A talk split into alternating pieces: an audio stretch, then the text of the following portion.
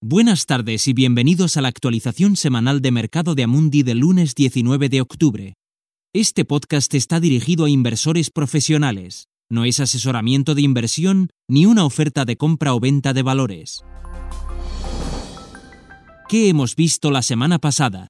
Los mercados financieros parecían estar suspendidos la semana recién terminada. Después de un sprint en los primeros 10 días de octubre, los mercados de acciones parecen haberse detenido ante el preocupante repunte de infecciones por coronavirus, especialmente en Europa, que ha visto un retorno del temido lockdown en inglés o confinamientos. El sentimiento de suspensión transmitido por los mercados también se ha visto afectado por las inminentes elecciones presidenciales en Estados Unidos el 3 de noviembre y el estancamiento en las negociaciones sobre el Brexit entre el Reino Unido y la Unión Europea, las encuestas electorales actualmente ven al candidato demócrata en clara ventaja, pero el sistema electoral estadounidense para las elecciones presidenciales no es proporcional, y como ya se evidenció en 2016, no necesariamente gana el candidato que tiene más votos.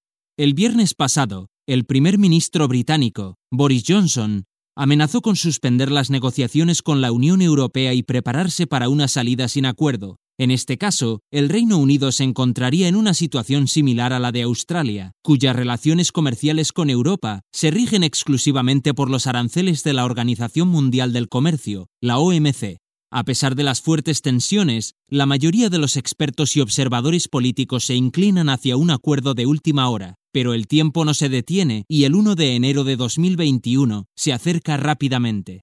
En este contexto, el índice SP 500 de Estados Unidos logró cerrar la semana en territorio ligeramente positivo, al más 0,19%, mientras que el índice Eurostox 50 de la zona euro cayó un menos 0,84% al igual que el índice japonés Nikkei 225, un menos 0,88%. Las bolsas emergentes permanecieron casi sin cambios con el índice MSCI Emerging en más 0,14% a prestar atención esta semana. En una entrevista con el periódico Le Monde esta semana, Christine Lagarde, presidenta del BCE, explica que el escenario central prevé una caída del PIB del 8% de media en la eurozona para 2020, incluyendo hipótesis de restricciones parciales y localizadas. También advierte que si la situación se deteriora, se oscurecerán las previsiones que se revisarán en diciembre.